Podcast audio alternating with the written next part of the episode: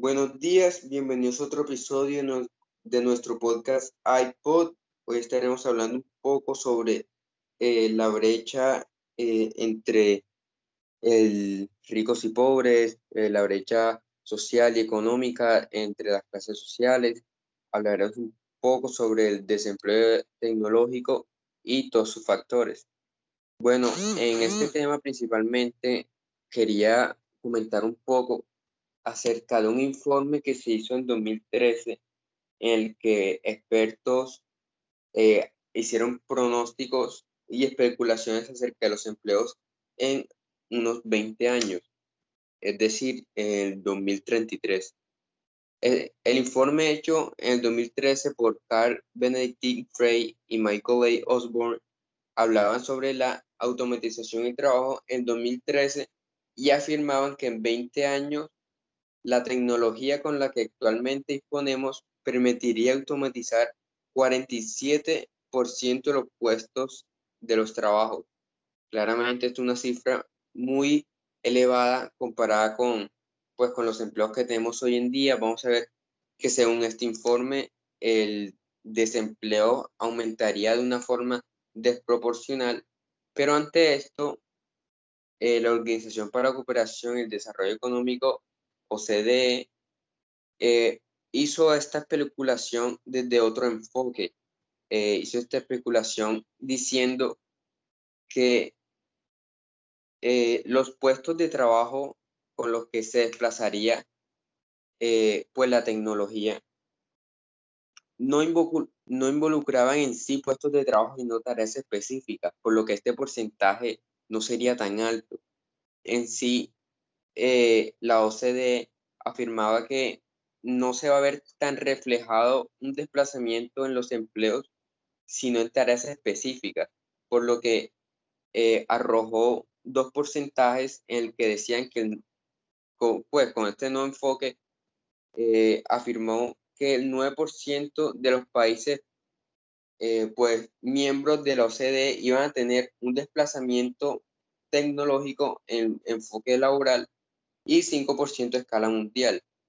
No es tan alto como el 2013, pero de igual se sabe que va a haber un,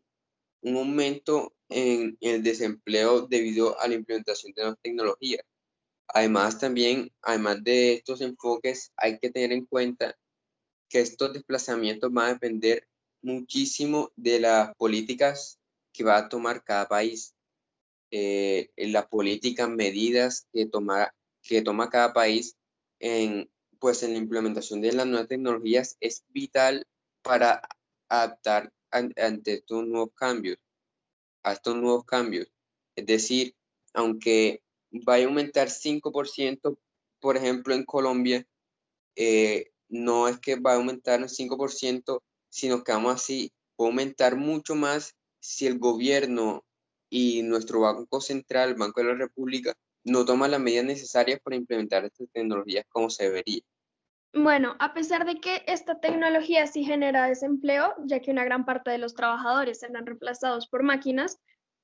eh, también es importante pensar que es un poco absurdo em, considerar que las personas que hayan perdido sus trabajos se queden en la calle sin recibir ingresos, ¿no? Pues estas personas también pues tendrán que capacitarse para operar la maquinaria o encontrarán nuevos empleos que tal vez sean menos prestigiosos y con menor paga que los que existen hoy en día, pero que aún así les brindarán un ingreso suficiente para consumir bienes y servicios que aseguren su bienestar. Y segundo, pues en este punto de la historia ya se habrá generado un cambio importante en el sistema educativo y las carreras más estudiadas no serán el derecho, la medicina o la economía, sino que, como discutimos en el episodio anterior, ahora las carreras técnicas sobre cómo operar estos nuevos dispositivos o carreras en el área de las tecnologías de la información y el desarrollo tecnológico serán las de mayor demanda. Sin embargo, si se generará una brecha, como decía Pedro, eh, de gran importancia en la sociedad, ya que las personas que controlen y programen la inteligencia artificial tendrán un poder superior sobre aquellas que la operen, no solo en términos económicos, sino en cuanto al acceso a información personal que estos tendrán, lo cual es una preocupación incluso en la actualidad, ¿no? Porque ya en el 2121, pues se habrá incrementado el riesgo de ser hackeado y perder cualquier concepto de privacidad. Para esto podemos pensar en el Neuralink, no sé si lo han escuchado, Este es un invento actualmente en desarrollo que consistirá en un implante colocado en el cerebro que permitirá conectar a los individuos con una computadora, por lo que todos sus pensamientos y recuerdos se podrán publicar en la versión futurista del Internet. Además, esto representa un problema para las naciones, ya que su seguridad podrá verse en riesgo de ser accesada por el público general y también por sus enemigos. Por lo que a pesar de que la implementación de esta tecnología ha permitido agilizar los procesos e incrementar las ganancias a nivel empresarial, incluso mejorando em, pues la, satisfacción de los clientes, su utilización eh, pues también llevará a un bienestar social más alto en múltiples aspectos y al avance humano. Sin embargo, pues es importante considerar este tipo de riesgos y tomar las medidas adecuadas con tiempo, considerando pues el impacto que esto puede tener para los gobiernos a nivel mundial. Sí, Andrés, eso es totalmente cierto. Y bueno, ahorita entrando un poco en materia también, em, es, pues es, claro los beneficios económicos que esto, esta industria puede traer. Eh, sin embargo, por ejemplo, pues ya, ya lo mencioné, y es que esto está generando un impacto bastante negativo en el medio ambiente, en todos nuestros ecosistemas. Em, se están generando muchos gases de efecto invernadero y en relación a lo que comenté en la, en la introducción de en nuestro primer capítulo de, de, este podcast, eh, por ejemplo, en industrias como la ganadera y, y bueno, el incremento de, del consumo de carne hoy en día, por ejemplo, en esas industrias donde toca generar grandes áreas, de devastar grandes áreas y deforestar grandes áreas para la ganadería, esta ganadería, esta carne luego es empacada y va a estas industrias donde se procesan rápidamente en máquinas y estas máquinas se están, se, o sea, ejecutan gracias a electricidad generada por petróleo y carbón. Entonces, no solo estamos, está deforestando para, para incrementar lo que es la ganadería hoy en día, y, sino que también se está deforestando para sacar petróleo, carbón y todos estos derivados. Em, estos, si bien em, esto es bastante, bastante preocupante, en definitiva yo creo que tiene solución. Eh, sin embargo, hay que hacer un paso muy grande en todos los sectores, por ejemplo, también en la, la industria que es el transporte. Los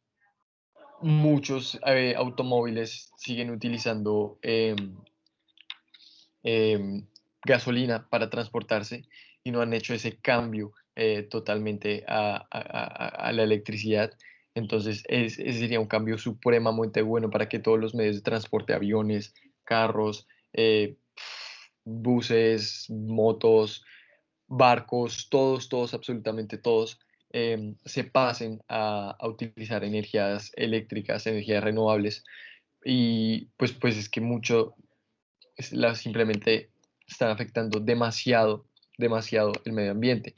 Es más, la producción de electricidad a partir de, carbón, el porcentaje del total de los países de la OCDE, que es la Organización para la Cooperación y el Desarrollo Económicos, eh, actualmente está cerca del 40%, para el 2015 era del 39%, por ejemplo, y bueno, esto es, esto es una cifra muy alarmante y en los últimos años se ha, ido en, incremento. Em, pues esto, esto es bastante, bastante triste. Sin embargo, pues es, eh, países como Europa están buscando ser el primer continente climáticamente neutro del mundo eh, mediante el, Pacto Verde Europeo y pues mediante esto van a, utilizar energías renovables para reducir las emisiones de gases de efecto invernadero y diversificar los suministros de energía y la reducción de la dependencia pues, de todos estos mercados de combustibles fósiles. Y dentro de estos, estas, estas, estas propuestas están em, energías renovables como la eólica, la solar, la hidroeléctrica, la mareomotriz, la geotérmica, la térmica como tal. Y todos estos son medios eh, de electricidad renovable y sustentable. Porque, por ejemplo, en Islandia, que hoy en día ya toda Islandia se está, se está alimentando de, de sus, suelos geotérmicos y bueno, esto, esto, esto, esto debería aplicarse para las industrias, para el transporte, para todo y, afectar mucho menos nuestro, nuestro medio ambiente. Bueno, todo lo que han dicho ustedes es bastante interesante, pero hay un tema que se me hace fundamental eh, tocar y es el tema de las criptomonedas. Todo lo que ustedes están diciendo, todo el tema de eh, cambiar de, energía, eh, el tema de la inteligencia artificial, todo, todo tiene que, en todo hay que hacerse una inversión y eso me pone a pensar cómo será que en un futuro seguirá habiendo dinero físico y es una pregunta bastante interesante porque realmente no se sabe. Eh, pues claro, todo el mundo sabe eh, que las criptomonedas ahorita están en auge. Eh, hay, hay mucha gente que dice que usar las criptomonedas es como volver al patrón oro. Tienen pues bastantes similitudes, pero son muchas más las diferencias entre estas. Y pues ya todos sabemos que el patrón oro no les fue tan favorable después de eh, la Primera Guerra Mundial. Entonces, considero que no. Además, hay que tener en cuenta que si en un futuro se empieza a usar eh, las criptomonedas como una moneda fiduciaria, cosa que aún no ha sucedido, la banca central tendría que tomar control de, pues, de su emisión. Y, y, esto no podría pasar porque pues, hay que tener en cuenta que primero las criptomonedas son una forma eh, de dinero anónima, que es por eso una, es una de las razones por la que la gente las prefiere tanto. Si la banca central llegara a tomar control de su emisión, no podrían ser anónimas porque varias de estas criptomonedas son usadas eh, precisamente eh, de manera ilegal. no el uso de las criptomonedas, sino más bien para pagos de, de cosas ilegal, drogas, contrabando y demás. y obviamente, pues la banca central no se puede digamos que arriesgar a eso. Entonces, pues por un lado eso. Eh, además, las criptomonedas tienen varias similitudes con el oro, eh, lo que les digo, haciendo que se quiera volver a un patrón oro, pero el principal inconveniente de esto es que, eh, y de las criptomonedas en general, es que es su alta volatilidad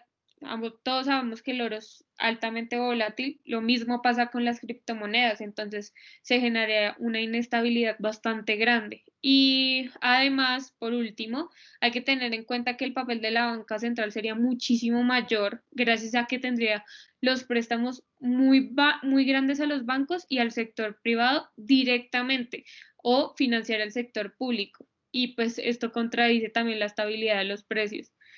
Eh, creería yo que no sería lo mejor, aunque bueno, quién sabe si hasta ya se encuentra la manera de, usar esta criptomoneda como dinero eh, general, aunque no creo por estas razones que les acabo de dar.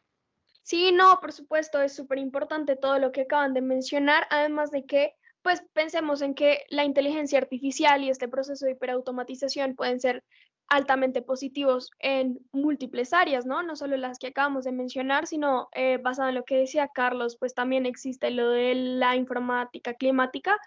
y que pienso que con los avances en la inteligencia artificial, pues van a desarrollarse pues esta, este cruce entre la ciencia de datos y la ciencia climática que va a ser realizado por las máquinas, la cual puede eh, permitirnos no sé, no solo predecir pues algunas situaciones eh, Em, climáticas, como, no sé, fenómenos, sino también como qué tipo de em, procedimientos o, mm, o acciones son las más dañinas para el medio ambiente para así permitirnos pues tener una idea más clara y poder cambiar. Pero bueno, teniendo todo esto en cuenta, eh, esperamos que les haya gustado mucho el episodio del día de hoy y que nos sigan acompañando para los siguientes para que tengan en cuenta para el siguiente episodio, pues em, nos gustaría que reflexionaran sobre cómo hacer esto de la convivencia del ser humano con la hiperautomatización y con la inteligencia artificial.